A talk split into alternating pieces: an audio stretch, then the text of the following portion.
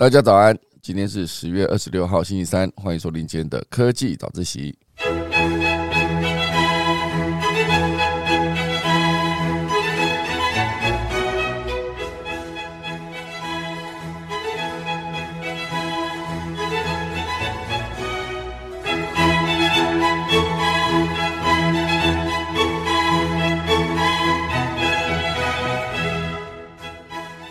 好的，今天科技早一起来跟大家分享几则消息。第一大段跟 Meta 有关，也就是 Meta 股东现阶段呢大怒哈，希望佐克伯不要再砸钱投资元宇宙。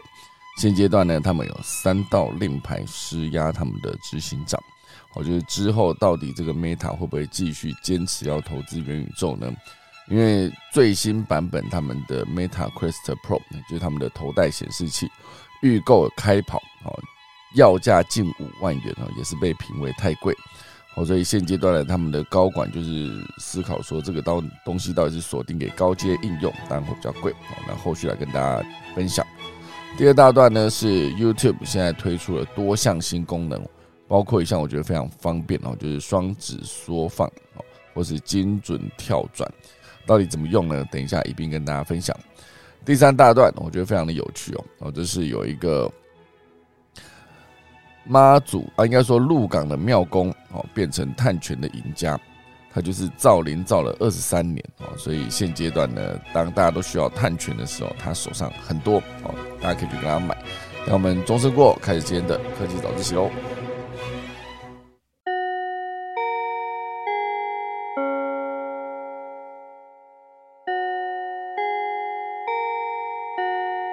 好的。首先来跟大家分享一则消息，我觉得这则蛮有趣的。哦。这一则是这样子的，就是安卓手机的阵营呢，其实已经推出了折叠手机三年了。那现阶段呢，iPhone 的折叠机迟迟不推出，那到底这个 Tim Cook 在盘算什么事呢？因为折叠手机，不知道大家在使用上面，或者说大家到底有没有使用过？我自己是没有了，不过我是有在呃中华电信，我上次去缴费的时候就看到那个展示机，来自三星的两款折叠机，一款是折完之后变成小小的一个，就跟那个粉饼盒一样很小，另外一款呢是差不多跟我的呃手机一样大只，好，不过它在打开之后就是我的手手机的两倍大，那我主要就是打开之后来。使用这一个就是影片播放功能啊，就直接点 YouTube 来看。那当然画质的表现当然还是不错的啊，只是它在打开之后，它整个荧幕呢就变成一个，你就想象一只手机，然后把它打横之后再掀开，上下两片这种感觉啊。不过它当然是在接缝处还是尽量做到非常的平整哦，所以你在看的过程中呢，你也不会意识到那边有一个折痕。哦，所以以我觉得折这件事情来说，应该算是还 OK。我觉得它就当场可以让荧幕变得更大。哦，然后使用上来说，当然就是你在看一些影片或者在看一些文件的时候会变得更方便。那当然，它的代价还是因为你买了一只折叠机嘛。哦，所以它我不确定它的耗电到底怎么样，因为它显示的荧幕屏幕变得更大，那它能放电池的位置呢，不确定到底能不能变得更多。因为它就算是折叠机，它也不可能做的超厚嘛，它不可能是一个呃，就是现阶段我的 iPhone 的两倍厚，然后再把它打开，我觉得稍微比两倍再少一点。我自己在使用上，我应该说不在使用，我在试用上面的时候是这样子的一个体验。那不确定到底有多少人有这样子的需求。不过对我来说，可能是呃，如果因为我出门就直接手机放口袋嘛，那有些。没有口袋，然后比如说我的女生，哦，有些女生们呢穿了一些连身裙，她们可能没有口袋，好所以她们没办法直接放。有些就算是有裤子，也不不见得直接放在口袋里，哦，所以可能就会背啊要需要背一个小的包包。那这个小的包包，当然就是如果里面的手机你可以把它折得更小的话，哦，就像我刚刚一开始提到的，就是折完之后变成一个差不多是一个正方形。那这个正方形呢，大概就是一个粉饼盒大小。它就可以直接放在手机，应该把手机放在包包里，这样就比较的变得比较简单。哦，所以以那个大小，就是放在包包里来看呢，折叠机确实对很多人来说应该是方便的。不过呢，现阶段哦，就是到底苹果什么时候才会推出它的折叠方案？因为之前确实有好几个消息传出，就是苹果在申请荧幕折叠的相关的专利。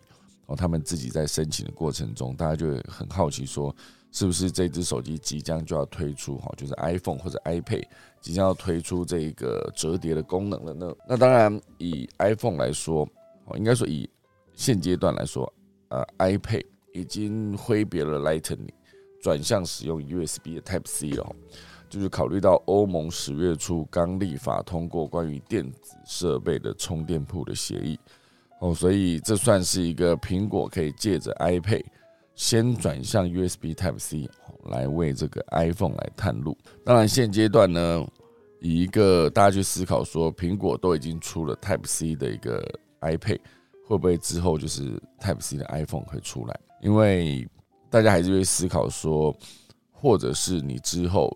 就是 iPad 就把它折叠变小，变小之后可能就是可以以一个 iPhone 还是照原来的那个尺寸来出，然后只是 iPad 的话，就直接把它呃折叠变小之后，就可以差不多跟 iPhone 一样小。当然概念上来说不太可能啦，因为如果是一个十二点九寸，好像我的 iPad Pro 之前那个大小，我再把它怎么折，也不可能折成一只手机的大小。哦，所以现阶段呢，呃，以之前苹果爆料非常精准的分析师郭明奇，哦，他就指出。苹果正在测试一款九寸的 OLED 折叠荧幕，这一款呢可折叠的设备可能会是一个 iPhone 或者 iPad 的混合体，我不排除直接以折叠荧幕的 iPad 形态来推出，哦，所以就不是一个折叠的手机。好，那当然，呃，以安卓来看，普遍认为三星呢是在二零一九年九月发售的这一个折叠手机 Galaxy Fold。好，主要就是呃，把这只折叠手机推到市场面前之后，本来就已经落后在三星之后的苹果呢，就再后退一步了哈。那当然，现阶段如果说是以平板的折叠荧幕领域来试水温，在这个智慧型手机市场持续衰落的一个状况下，哦，那现阶段呢，推出新品是变得更保守，还是应该要变得更大胆呢？因为折叠这件事情。所以，像之前三星在做折叠手机的时候，都是先手机再做平板。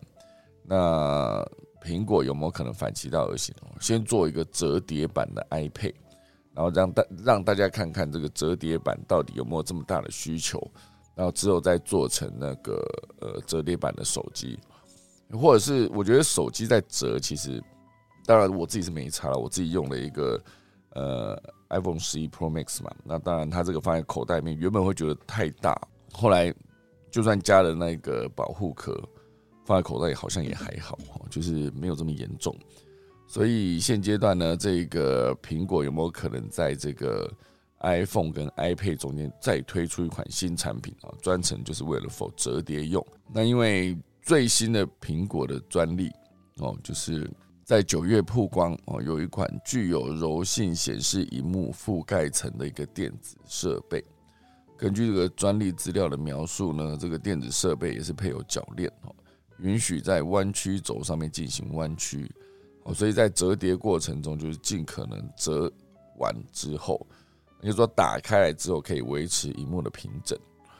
哦。所以现在当三星已经推出折叠手机这么多年了。如果苹果也要推出一个折叠手机啊，当然以苹果的逻辑来看，他们要么就不做，要做就尽可能让大家看到就是它的完全不一样的地方哦。所以像它现在如果真的要推出的话，离上市时间也算是非常短哦。到了明年后年就一定要推，因为就算到了后年快速推出来，也是晚了人家五年嘛。好，只是很多时刻呢，大家会去思考说，苹果做很多的产品呢。他们其实并不是抢第一哦，我觉得智慧型手机也不是他们第一个做的，可以触控的荧幕也不是他们第一个做的。哦，当然多点触控这件事情算是他们第一个做的，可是概念上来说，触控的智慧型手机，或是以 PDA 好，PDA 就是之前的那一个呃，有一个叫 DoPart 多普达，我之前还差点跑去买哦。然后有一段时间，那个 Motorola 也有推推出他们自己的 PDA 手机。我觉得你可以把它当成一个行动助理啊。可是当然，在二零零几年那个时代哦，其实呃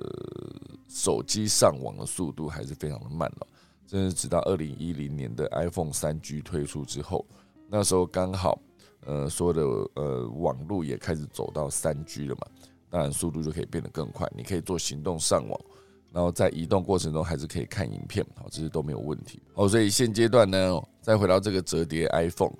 好，若如果现阶段以一个折叠 iPhone 来说，当然要必须解决这个荧幕良率的问题。那持续不断的折这件事情，到底会不会变成一个干脆就直接被苹果排除在外？哈，当他们觉得这个良率或是持续折叠的过程中，它可能会呃受损或是坏掉。那这个当然就是苹果不乐见的嘛。好，所以现阶段之后呢，如果你 iPhone 还是维持原来样子，很可能在推出的新产品就会是一个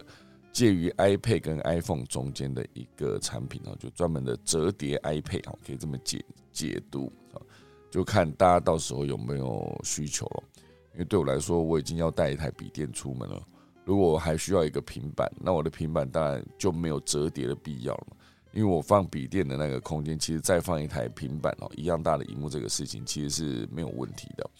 哦。所以到底什么样的需求呢？就看我不知道大家的需求是不是这样子。因为以我自己来看，那个 iPad 加上键盘，它就算做的再好，它就不是笔电了。因为我在笔电使用习惯上面有很多，就是我已经用了十几年了，可能已经一定需要，比如说。滑鼠移到荧幕的四个热点哦，四个角落的热点功能，这件事情目前为止我在 iPad 上面还无法这么快的整合过去哦，所以我就不会去用。好，那这就是今天第一个小新闻哦，苹果到底会不会推出折叠手机呢？好，那另外还有一个哦，就是 WeMo，WeMo 大家知道 WeMo 这个是共享机车，共享机车。现阶段呢，它的对手哦最强大的当然就是 GoShare 就是 Google 旗下的共享机车服务。那以另外一个哦和运旗下的 iRent，iRent 其实有分机车跟汽车哦，它也是可以用一个 APP 去整合两个租车服务，机车加汽车。那当然现阶段 WeMo 也是电动车，也是一个。可以做共享单车啊，共享机车的一个品牌，它要面临这两大对手的竞争，它自己该如何改变呢？因为之前他们换了新的执行长，哈，刘瑜迅，刘瑜迅之前在呃那个巧克 Choco TV，好，这个人也算是有点认识，哦，所以现阶段呢，他跑去这个 WeMo，然后要打造一个新的品牌视觉。也推出了新的九十九元订阅制的服务，并且扩大这个平台运具多元性。哦，现阶段他总之就是要帮这个呃 Vimo 改头换面。哦，所以现阶段呢，它可以从车身的侧边哦看到它的 logo 不一样了，因为之前 logo 就是 Vimo 四个字嘛。哦，现阶段它的侧面已经把那个侧边的 logo 改成呃几何图形。我就是还是有一点看得出来是 Vimo 之后呢也装了手机架，然后主要就是希望这个新的品牌视觉呢能够让消费者耳目一新哦。那除了品牌视觉之外呢，它也推出了一个月付九十九元的订阅制服务，然后还有一个共享运具推进器，叫做 WeMo，就是 Rent To，动作非常的多，然后引起业界广大的讨论。现阶段主要都是八月上任的执行长哈刘玉迅想要告诉消费者说，威猛不一样了。好，那当然以新上任的执行长来看呢，我昨天也看到一则新闻，就是 PC Home，PC Home 新上任的执行长张雨山。好，然后呃，在最近的时间，因为接下来也快要双十一了嘛，呃，很多人就在思考那个各大平台的双十一该怎么样去做行销推广。那当然，以 PC 用来说，这一次呢，算是砍掉很多的行销预算，然后对很多的民众或是观察家来看，就是 PC 用怎么了？哈，而且他们在一一双十一的这个记者会上面，这个张云山呢，也就是新任执行长也没有出来，就是让他底下的呃部门的领导者来直接做这一次的宣布。哦，所以以一个需要做改变啊，比如说 WeMo 现阶段需要被改变，PC 用当然也是持续遇到 Momo 的强大的竞争嘛，他们也需要改变哦。所以以一个执行长来说，你亲自带头做，哦，会或者是让底下人来做，对所有的人来说，其实都是不一样的感觉。那当然，以 WeMo 来看哦，它其实算是一个亚洲第一个创立二十四小时随借随还的共享智慧机车服务。今年呢，也已经迈入第六年了，旗下拥有七千辆车跟一百万以上的会员。竞争对手呢，就是 i r 以及 GoGoRo 旗下的 GoShare。现阶段呢，当然因为过去两年疫情对于共享产业的冲击啊非常严重，所以去年九月。WeMo 主动加入这个，主动邀请刘宇迅的加入，并于十二月呢正式答应加入经营团队。哦，所以这个算是一个从经营团队一路到了执行长。那这个之前做串流影音平台秋口 TV 的这个执行长呢，之后呢也做了一个秋口 TV 跟赖 TV 的整并，然后就引发台湾的新创圈跟 OTT 圈啊一个不小的骚动。那在二零二零年三月呢，卸任赖 TV 的执行长啊，又创办了另外一间公司，叫做相聚国际，来持续参与投资优质的戏剧跟电影。哦，所以算是从呃内容，应该说 OTT 内容产业一路转到这个智慧共享电动单车啊，共享电动机车这个领域。哦，所以。在这么庞大的竞争底下，因为包括我自己哦，其实也没有在使用 WeMo，我自己在使用当然还是以 GoGo 为主，就是 GoShare，因为我之前在台北有 GoShare，在中立有 GoShare，哦，所以现阶段我不知道那个 WeMo 在中立应该是没有哦，所以以我自己在使用情境上来说，当然 当然还是以 GoShare 来说是比较方便哦，所以现阶段呢，当然这个刘宇迅就是推出了新的主题视觉，也推出了共享服务。当然，之后还要再整合很多的餐饮、生活消费以及活动娱乐品牌，哦，就是共同整合好之后呢，就是可以做一个 WeMo Pass，好 Pass，WeMo Pass，有一种像是 WeMo 护照的感觉，我就可以直接把所有的餐厅，哈，比如像吉屯屋、干杯超市等等，直接整合到 WeMo Pass 里面，我，就可以让你直接凭着这个骑乘的点数，直接换餐饮的好康。哦，所以这是主要的第一招哦，就是做一个呃扩大自己跟消费者之间的关系和定义。第二招呢，当然就是把这整套，因为毕竟这个共享机车，它其实整套的软硬整合呢，整组也可以卖给租赁业者，来触及这个潜在的消费者。哦，所以现阶段呢，很多的租赁业者，他们也会有。自己的车子放在那边没人租好的一个过程哦，所以在车辆无人租赁跟无人管理的情况下呢，让一般消费者就可以以他的 A P P 就可以直接做租借哦。目前在金门的合作伙伴像是这个呃冠城租车哦，旗下一百五十辆电动辅助自行车都可以上架到 WeMo A P P 哦，这蛮酷的哦，就是这个电动机车、电动辅助自行车等等。之后都可以加入这个系统，也就是说，比如说你到了金门，你可以直接用 WeMo 这个 A P P 直接租到在金门合作伙伴里面的车，所以这是一个整合好之后再往外扩大的方式，是不是之后哦也会再扩大到汽车，就是变成一个 WeMo Rent To 哦，这可以直接把汽车也整合进去，哦，所以主要的商业模式跟持续推进的。部分呢，当然就是希望可以给这个消费者跟使用者一个更好的服务体验。哦，所以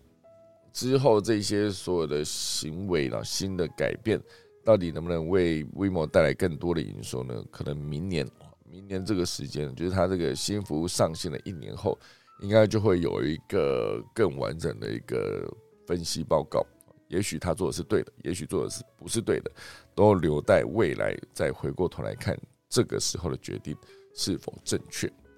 好，以上就是今天几则前面的新闻了，正式进入今天第一大段。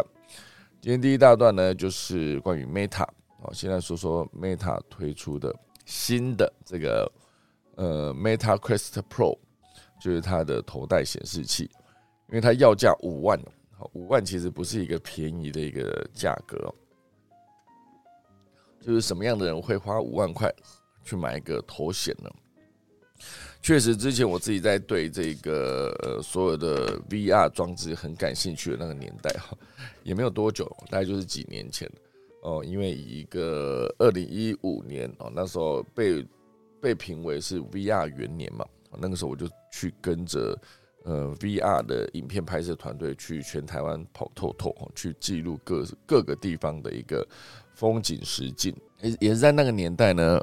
就开始陆陆续续接触到一些 VR 头盔显示器啊，比如说像 HTC，好 HTC 那时候的一个头盔显示器，对我来说就是一个很棒的体验哦。因为最早从 Google 的那一个 Couple 开始看哈，Google 当初有推出一个，就是你可以直接用呃瓦楞纸折好，把手机放进去就可以看 VR 三六零的影片哦，这个服务。那当然再往后，那就各个各家的这个所有。头戴显示器呢，就是百花齐放哈，就是诶，是百花齐放嘛，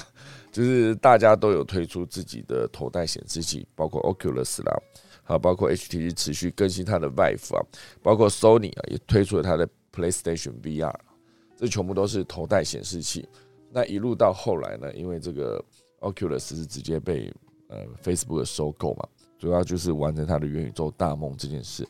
那当然这个。头戴显示器是越做越轻薄，而且画质越做越好，连线速度越来越快，然后它的成像也越来越棒。好，所以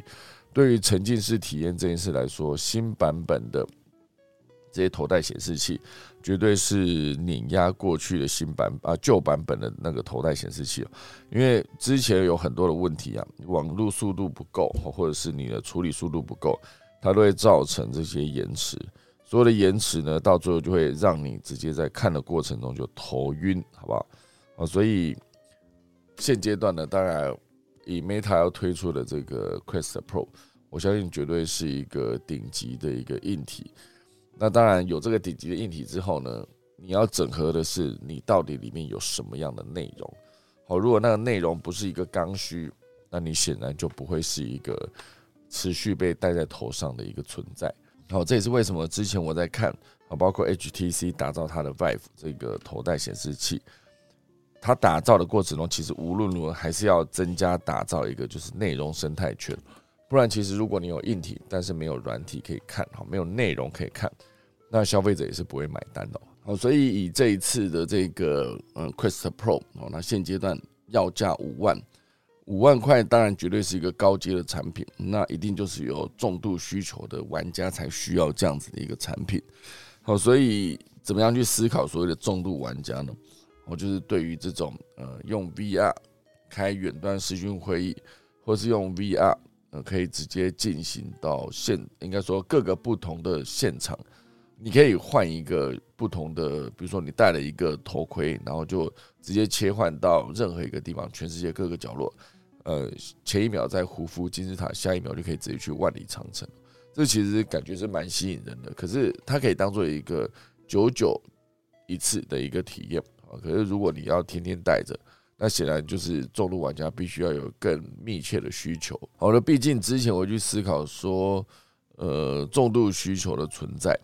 好，它真的就是一个。游戏哈，对我来说，之前游戏才是一个重度的需求，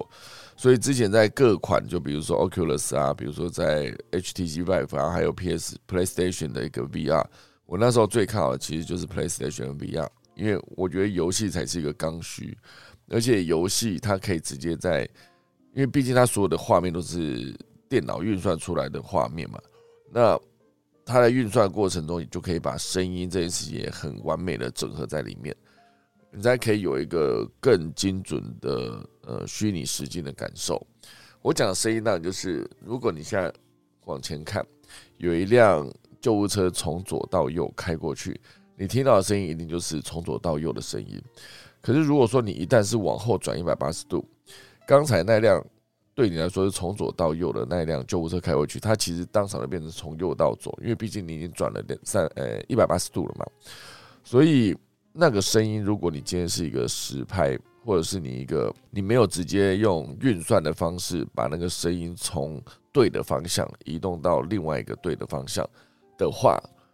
那对于消费者体验来说，应该说对于观众的体验来说，就不会是一个完美的体验，因为声音的方向不对哦，你就自然而然会觉得没有办法这么沉浸，因为跟你的真实的体验状况是不一样的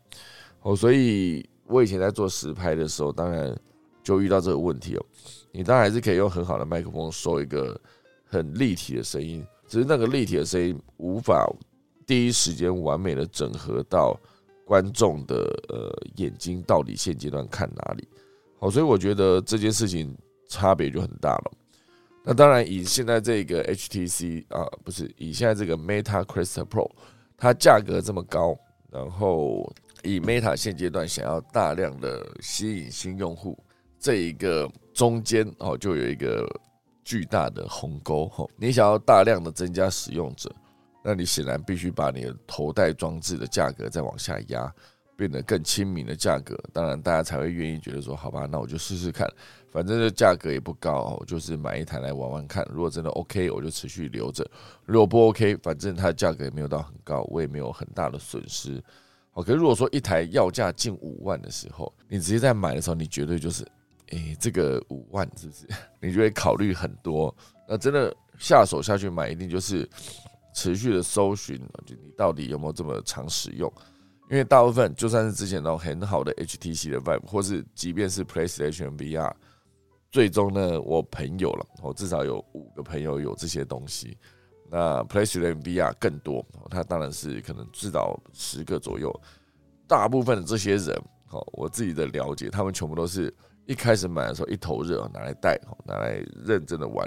可是到后面，哦，他还是会回过头去啊，比如说以 PlayStation VR 来说，还是回过头去看啊，他是玩那个直接放在电视上面的哦战神哦等等这些。或者是《艾尔登法环》，它好像是没有推出 VR 的版本嘛，所以玩游戏的体验还是坐在沙发上，拿着你的摇杆，然后直接对着平面电视持续去看。所以我觉得真正这么常在使用的，以这个 VR 的装置来说，真的不确定哦，大家会不会真的愿意持续戴着这个头盔哦？哦，所以从这个头戴显示器又可以再讲回来，这一个 Meta 现阶段它的股东。对于马克·佐克伯呢砸钱投资元宇宙这件事，现阶段呢当然是非常的不满了。因为近年来呢，Meta 的严重衰退，我就短短一年间哦，现在它转型叫 Meta，哦改名叫 Meta，转型要做元宇宙这件事情呢，其实也还不到一年了。因为大概就是去年了，一年前，一年前十一月吧，十一月左右，他们才刚改名。哦，所以时至今日不到一年，但是已经面临了严重的衰退。哦，所以呃，投资公司哦，就是 Meta 的投资公司的执行长叫做布莱德哦，他在一封公开信中就要求 Meta 应该减少对元宇宙的投资哦，同时你也必须砸钱哦来啊，必须呃裁员啊，用裁员来挽回投资者的信心。这件事情其实也非常严重的一件事哦，因为呃，这一这一封哦，就是由投资公司写的一个公开信，它名字叫做“该健身了”好，就是给予马克·佐克伯以及 Meta 董事会的一封公开信。好，这一篇公开信里面呢，就有提到 Meta 在加大对虚拟世界的投入时呢，也失去了投资者的信赖。这当然就是现阶段，他们希望在呃未来哦，至少要有三个步骤哦，从裁员、缩减资本支支出哈，然后再限制元宇宙元宇宙的投资。哎，这一段怎么那么难念呢？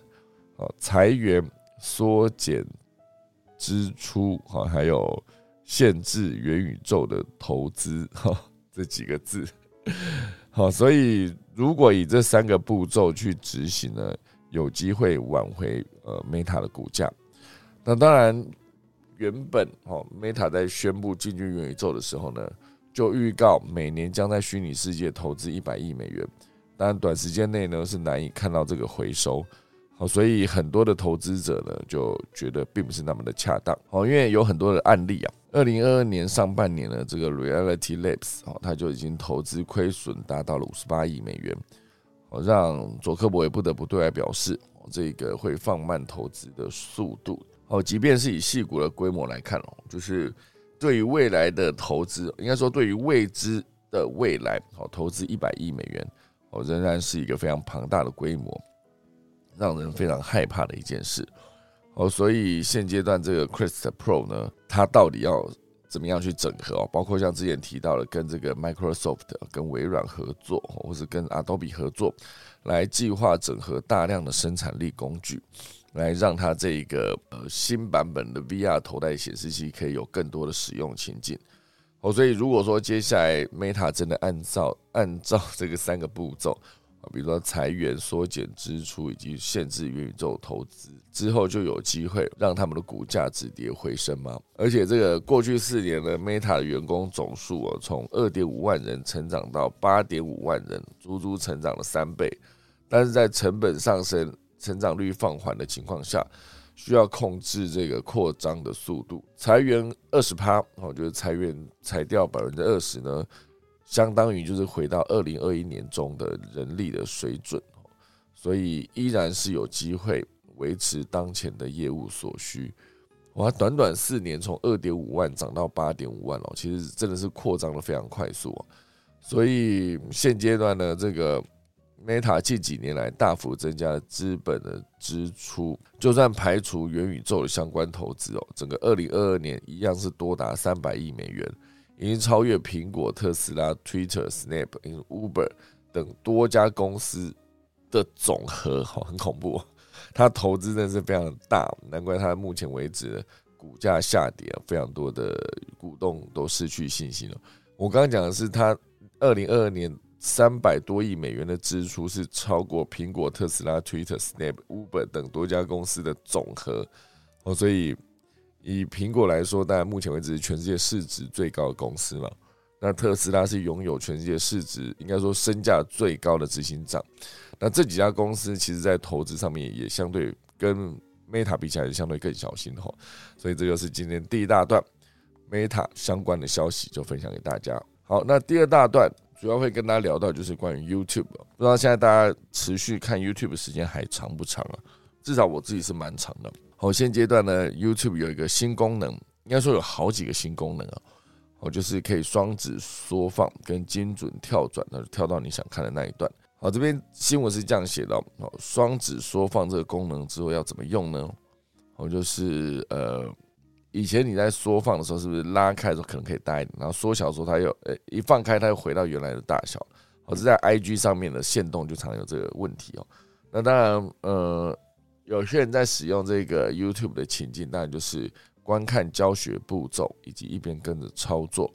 但是之前在看的过程中，你必须不断的找往回找某个片段哦，只为了学好一个小步骤。哦，所以现阶段呢，这个 YouTube 今年满十七周年，哦，所以二十五号就是昨天呢，就宣布推出多项新功能，比如说双指缩放跟精准跳转。那双指缩放可以比较好理解啊，就是两只手往呃外开哈，它其实荧幕就会变大。那这变大这件事情呢，当然就是可以让你看到更多的细节哦。以教学影片来看哈，这些细节对你来说就是非常非常的重要。哦，那另外一个就是跳转哈，精准跳转。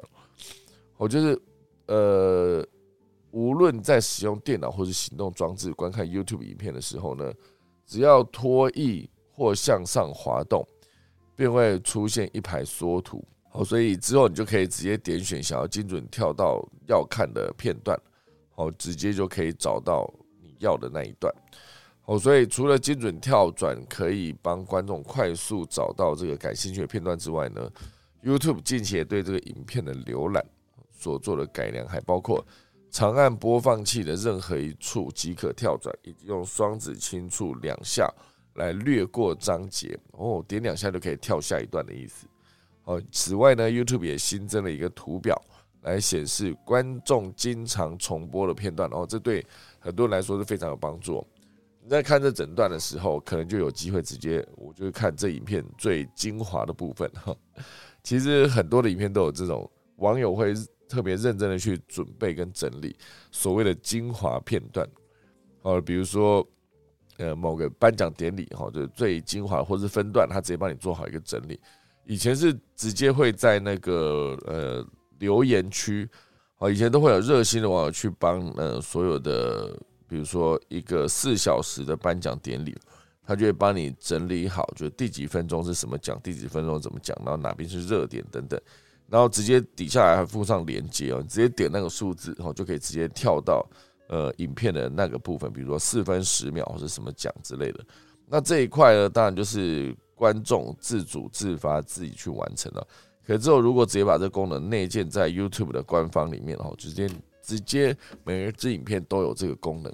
你直接点开，你就大概可以看到说，哦，原来大概是呃八分四十秒的时候是最多人看，那我就从八分四十秒来看追这个热点，那应该就可以更快速的完成热点的曝光跟转贴哈。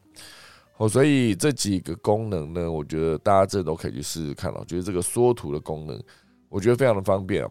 因为以前还有另外一种缩图，它是在这个呃播放轴的上方哦，它的缩图在播放轴上方。哦，所以很多时候呢，你在播的过程中，那个缩图就其实会挡到这个荧幕。哦，所以当他今天设计的是在播放轴的下方，哦，有一个播放条啊，播放条下方会有非常多的缩图，你直接拉动的过程中，你可以看到每一帧的截图不一样，我们就可以快速的找到你想看的点。哦，不确定它是不是需要更新才可以这样做，还是我现在马上来点开我的 YouTube 看看这个功能到底存不存在。就是长按之后，我现在点开它，直接就有一个呃 YouTube 新装登场，精彩不减。然后点开，它就可以告诉你说可以自由缩放跟细节共享。哦，所以现阶段我只要随便找一支影片，然后来播播看。啊，播的过程中长按啊长按啊向左或向右滑动就可以跳转。哦，有的。哦，现阶段这个功能是存在的哦。那我在。呃，直接全荧幕播放的过程中再放大，好，这也是都可以的。它直接显示一个放大的比例，哇，哎，马上就可以用嘞，大家可以去试试看哦。因为我我觉得这应该是 YouTube 直接帮你做，呃，我是因为自动更新的关系啦，所以现阶段是一个最新版本的 YouTube。好，那还有另外一个功能，我觉得这个功能也蛮有趣的哦。哦，所以就是呃，微光效果，微光效果这个名字感觉蛮酷的哦。微光效果呢？它后面的解释是这样子的：采用动态色彩的取样技术，让应用程式的背景颜色呢能够配合影片调整，产生细腻微妙的视觉效果。哦，这感觉会有点像是呃，荧幕在黑暗的房间里所投射出来的光。哦，YouTube 想要重现这种效果。让影片成为观赏页面中的焦点，为观众创造这个沉浸式的观影体验。哦，所以这个已经呃用于开启深色主题的 YouTube 网页跟行动版。开启深色主题就我现在这个啊，我来点点看哦。呃，这个诶，我点一下会不会有会不会有影片跑出来？哈，好奇点开看看了。这一些功能呢，当然对我来说是非常有趣的哦。哎，没有啊，看不出来。这个微光功能到底是什么？还是我这个版本没有更新？我的呃桌面版。好，所以我等下再去研究一下这个微光功能哈，感觉蛮有趣的哈。好，那这就是 YouTube 最近推出了几个新版本的内容。哦，我看懂了哦，那其实就是背景哦，深色的背景。然后我这个版本不是深色背景，难怪。我觉得深色背景呢，它就可以把你这个荧幕的颜色哦，简单讲就是渲染在那个背景上，好，所以就可以做的更看起来更漂亮。那不然我用我另外一个浏览器试试看哦，就是看看它到底会不会直接渲染到后面。哎哎，按错了，可恶！好吧，没关系，我自己后续再测，大家可以试试看。那这个功能就可以让你在看任何一个影片过程中呢。可以感受到更就是背景也都有颜色上去哦，这感觉就蛮有趣的。那这是关于 YouTube 啊，那当然讲完它的新功能呢，就一定要接着讲它涨价了。现阶段呢，因应通膨跟美元汇率的波动，导致成本上涨。YouTube 的 Premium 会员呢，跟 Apple TV Plus 接连涨价哦，所以这个主要就是通膨，就是如何冲击这些串流平台哦。好，Apple Music 也涨价。哦，所以现阶段呢，Apple TV 价格每个月订阅费是增加为六点九九美元。哦，然后涵盖苹果多项服务的 Apple One 订阅价格呢，则是增加到每个月十六点九五，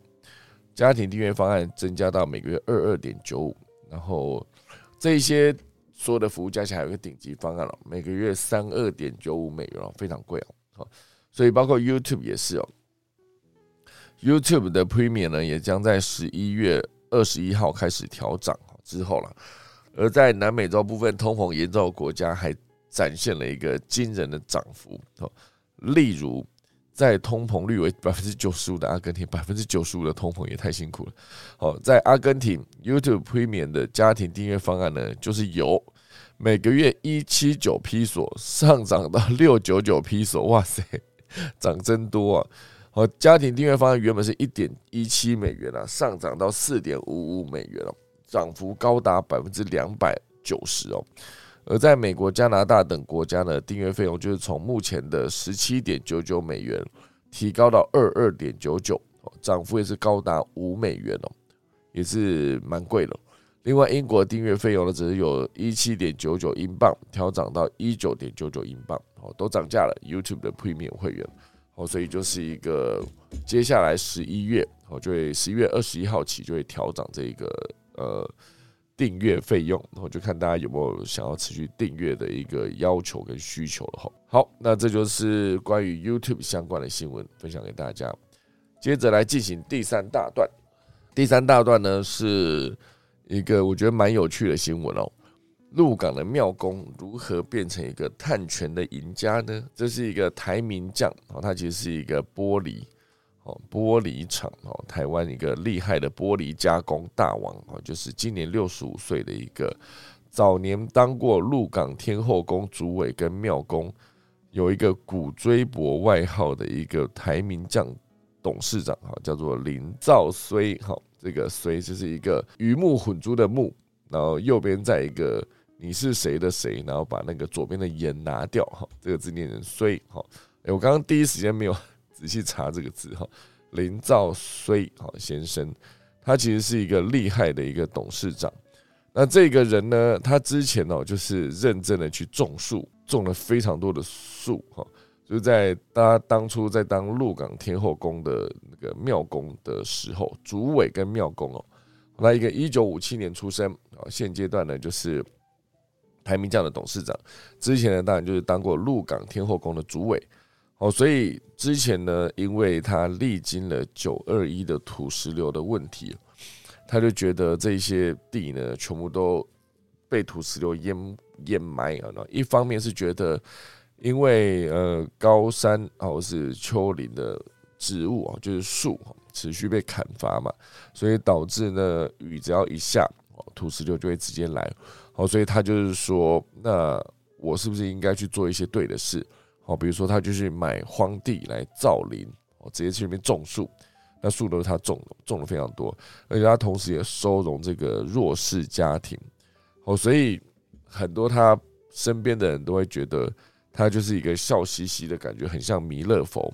呃，就是会像是一个愿意割自己的肉，也要养活大家的那一种人啊。这种人格特质呢，从九二一的地震救灾到妈祖庙的串联，到企业的经营，好，只要他走过的地方呢，都可以看到痕迹，算是一个非常佛心的一个人。之前呢，九二一大地震的时候，在南投国信乡的长福村这个重灾区，他就发现了当地应该就是土石流最大原因就是人口外移。果园无人照料，啊，变成被迫变成更低单价低却容易采收的槟榔园，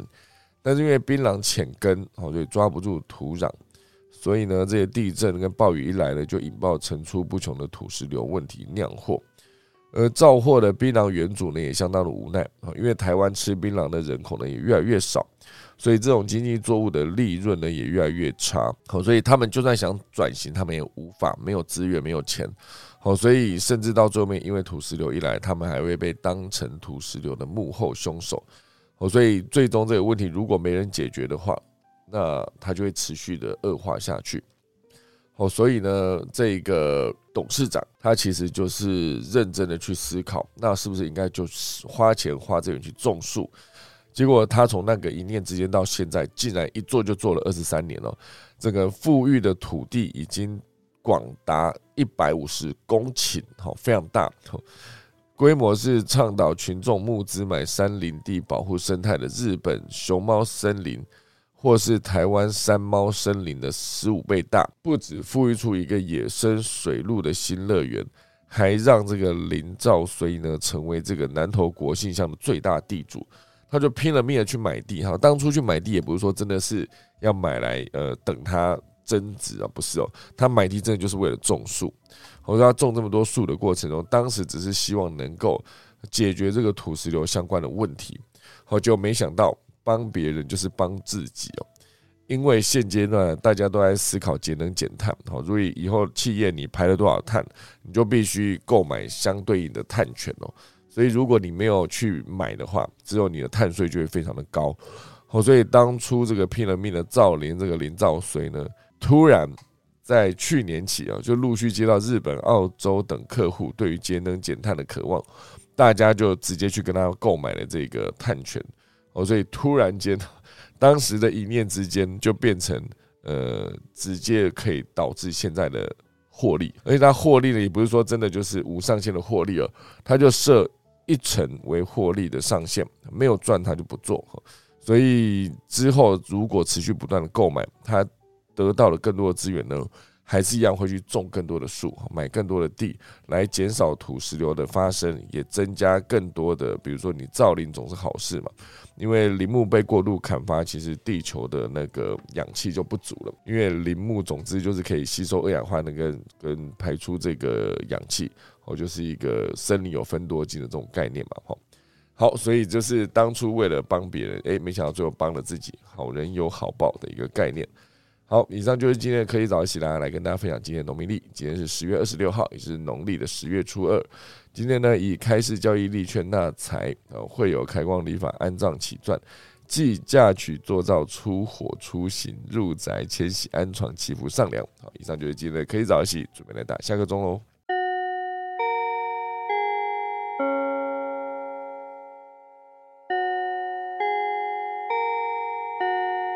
好了，感谢大家收听啦，那就明天十月二十七号礼拜四早上七点多再见，大家拜拜。